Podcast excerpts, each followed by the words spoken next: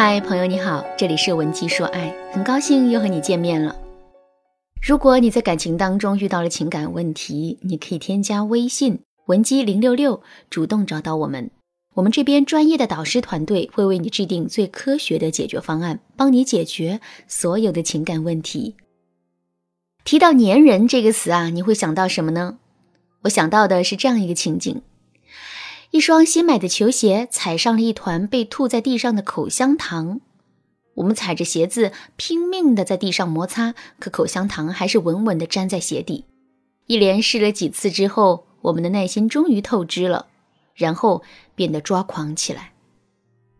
不过仔细想一想，这不过就是一团小小的口香糖而已，它并不会对我们的走路产生太大的影响。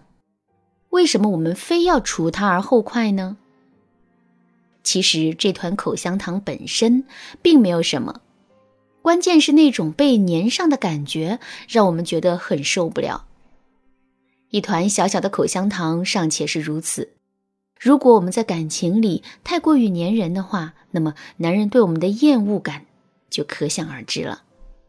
小林就是一个很粘人的姑娘。有一天，她打电话来跟我说：“老师，当我们真心喜欢一个人的时候。”是不是会控制不住的去给对方发消息，或者是打探对方的行踪呢？如果真是这样的话，为什么我交往过的几个男朋友都因为嫌弃我太粘人而跟我分手呢？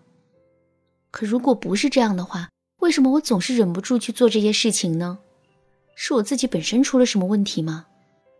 现在我又交往了一个男朋友，他对我很贴心，也很温柔，所以我真的不希望。我们会在这件事情上重蹈覆辙。老师，你有什么方法可以帮一帮我吗？听了小林的问题之后呢，我并没有直接给他答案，而是继续追问了一些细节。小林，你说自己很粘人，那么你平时都会有一些什么样的表现呢？每次被男朋友拒绝或者是被嫌弃之后，你内心的感受又是怎样的呢？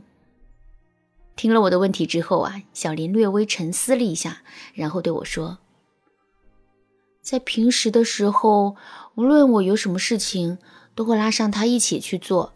即使是闲来无事的时候，我也不想跟小姐妹一起出去玩，而是待在家里一直跟他在一起。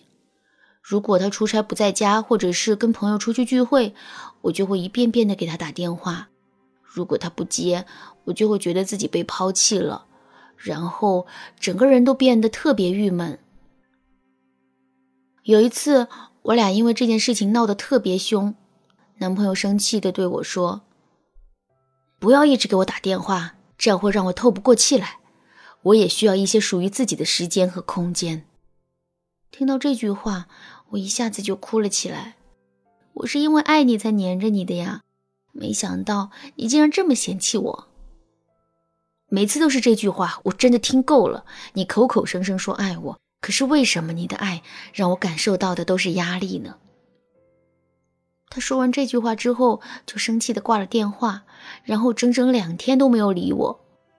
两天后，我主动跟他道歉求和好，他勉勉强强答应，可是却跟我说了这样一段话。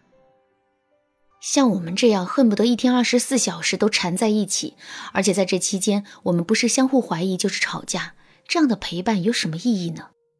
爱情就像是一把握在手里的沙子，我们抓得越紧，它就会流逝的越快。希望我们能够早点明白这个道理。听完这段话之后，我的心里一下子就紧张了起来，因为这段话更像是一个最后通牒。如果今后我还是这样一直黏着他的话，他肯定会毫不犹豫的跟我分手的。听了小林的这番话之后，我更加坚信了我的判断。小林之所以会这么黏人，是因为他本身是那种依恋型人格。什么是依恋型人格呢？说的简单点，就是依恋型人格是一种强烈的需要被别人照顾的行为模式。一般来说，依恋型人格的形成跟我们在童年时的经历有很大关系。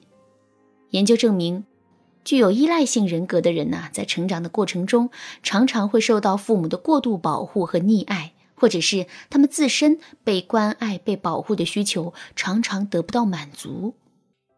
所以我就问小林，是不是也有过这样的成长经历？小林告诉我说，他其实是单亲家庭长大的孩子，在他很小的时候，妈妈就因为受不了爸爸的家暴，于是呢就偷偷的带着他逃到了外地。自此之后，小林就再也没有见过自己的爸爸。小的时候，小林长得很瘦小，经常会被别的小朋友欺负。妈妈很懦弱，一般都不会为了他跟别人的家长理论。所以呢，小林的内心从小就很缺乏安全感。他是多么希望能够有一个强大的父亲角色来让他依赖呀！所以在谈了恋爱之后，她就很自然的把这份希望全都寄托在了自己的男朋友身上。可是殊不知，这种对于自身安全感的强烈补偿，却让对方感受到了深深的压力。说到这儿，可能有人会说。这种依赖型人格是可以改变的吗？如果可以改变的话，我们具体又该怎么做呢？其实，这种依赖型人格是可以改变的，只需要我们做到下面两件事：第一，全面的认知自己的需求和行为；第二，通过科学的方法，尝试着去摆脱对伴侣的依赖。那怎么才能做到这一点呢？这就是我们下节课要讲的内容了。大家一定要记得准时收听哦。